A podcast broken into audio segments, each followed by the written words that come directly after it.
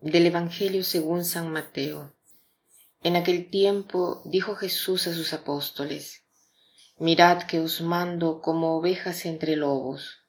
Por eso, sed sagaces como serpientes y sencillos como palomas. Jesús hoy dice que nos manda como ovejas en medio de lobos. ¿Por qué dice esta frase? Porque el cristiano da fastidio a los demás y en un cierto sentido hace ver a los otros como lobos. En cuanto a esto, el cristiano se distingue por sus ideas, por su conducta, por su modo de vivir, por eso provoca fastidio, irritación, lucha, o sea, provoca también a veces violencia. El cristiano necesita de estas dos virtudes, la virtud de la prudencia y la virtud de la sencillez. Pero Jesús aquí dice sagaces como serpientes y sencillos como palomas. En cuanto a esto, me acuerdo de un comentario que mm, leí de San Agustín, muy interesante y bello, que dice, ¿han visto alguna vez a una serpiente cuando está por ser matada? ¿Qué cosa hace?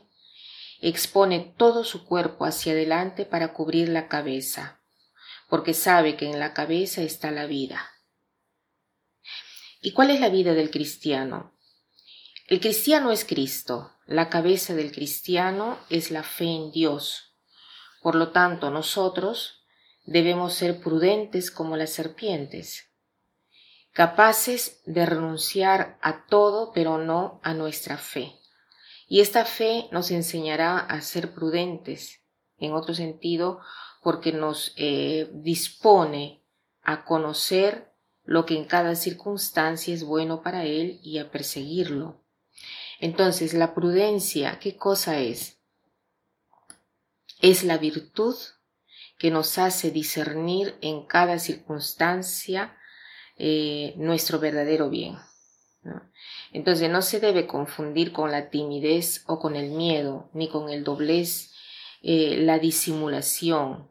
La prudencia es lo que dirige las, la que dirige las otras virtudes. Jesús no nos dice solo de ser prudentes como las serpientes, sino también sencillos como palomas, ¿no? ¿Qué cosa es lo que hacen las palomas?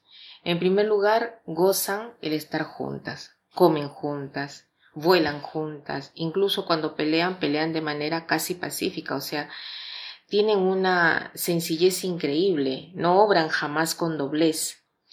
Entonces hoy hagámonos el propósito de ser prudentes Estamos dispuestos a perder todo, pero no la fe.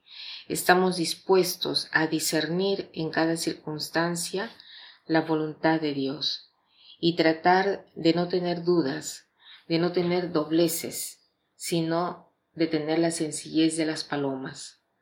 ¿Y en qué consiste esta sencillez? En el querer solo, únicamente, lo que Dios quiere de nosotros. Y para terminar, quiero citar esta frase que dice así, la cólera y la precipitación son dos cosas opuestas a la prudencia. La cólera y la precipitación son dos cosas opuestas a la prudencia. Que pasen un buen día.